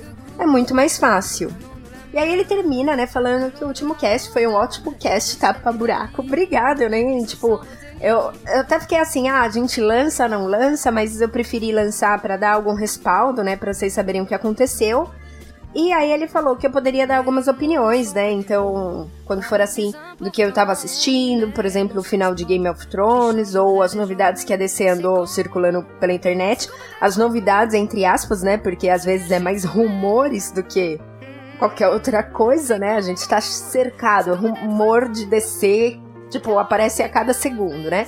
Então é meio difícil. Eu até prefiro, como a gente deixou meio claro é, numa outra leitura de e-mail, eu não sei se foi no último cast, qual cast foi aí, que a gente falou que não vai muito entrar nesses rumores, porque cada dia tem um. Se eu falar alguma coisa aqui, tipo, amanhã já tá negado, e aí já apareceu outra coisa. Então, essas notícias a gente acaba ou deixando pro Instagram ou pra página do Face mesmo, que eu acho que não fica tão datado, sabe? Agora, sobre o que eu tô assistindo, por exemplo, o final de Game of Thrones, é. Na, na próxima eu faço alguma coisa assim, né? É, eu assisti, a gente, eu assisti até no dia mesmo, então pelo menos do final não, eu, consegui não pegar spoiler, porque a gente foge de spoiler aqui, né? Eu pelo menos fujo, o Bruno também não gosta, então é bem complicado. Mas é uma boa, quem sabe no final, assim, numa próxima eu penso em algo assim, até em leitura de e-mail eu coloque é, mais opiniões, até das séries às vezes, que nem acabou Flash, a gente acabou não falando nada, né? Então, é, é uma boa, pode ser sim. Então é isso, obrigada, John. Eu espero você nas próximas vezes aqui também, comentando sempre. E por fim, temos o comentário do Marcelo Araújo, que ele fala assim: Oi, Carol, sou o Marcelo, aquele que reclamou que você fala alerquina. Tá certo, Marcelo, seja bem-vindo novamente, né? Aí ele continua. Fique tranquila que eu também falo muita coisa errada, né? Por exemplo, ele não sabe falar Kratos, ele fala sempre Kratos, né? É, é aquela coisa, principalmente quando você não sabe inglês ou quando você é criança, né? Eu acho que acontecia muito com jogos quando a gente era criança. Quem não teve acesso à língua inglesa naquela época, a gente lia do jeito. Não tinha internet, né, pra gente escutar outras pessoas falando. Então a gente lia, era daquele jeito que a gente falava. Então eu ficava Kratos e eu te entendo completamente, porque tem muito nome que eu falo até hoje, assim. E aí ele também pôs o Lois, né? Que é um problema. Lois, Lois, Luiz. Pra mim é, é sempre sai de algum jeito nos casts aí. É, e vocês entendem, né? Então é a mesma personagem, tá? Falo três vezes, três jeitos diferentes, mas é a mesma pessoa. E entre outras coisas. Ele termina falando que esse é o podcast favorito sobre o mundo DC. Obrigada, Marcelo, e parabéns a todos. Então espero que você volte mais vezes e espero a presença de todo mundo, gente. É, vou pedir mais uma vez, quem puder, se for possível, compartilhe um cast, falem os amigos, para os colegas curta a nossa página no Face, curta nosso Instagram, siga a gente, façam comentários, porque isso é muito importante, tá? E principalmente eu sempre esqueço, isso daí é uma coisa que eu sempre esqueço de falar, mas iTunes, se puder entrar lá no iTunes e colocar umas estrelinhas, principalmente cinco estrelinhas, pra gente é muito bom isso, ok? Espero vocês daqui 15 dias e obrigada por estarem comigo até aqui. Beijos e abraços e tchau!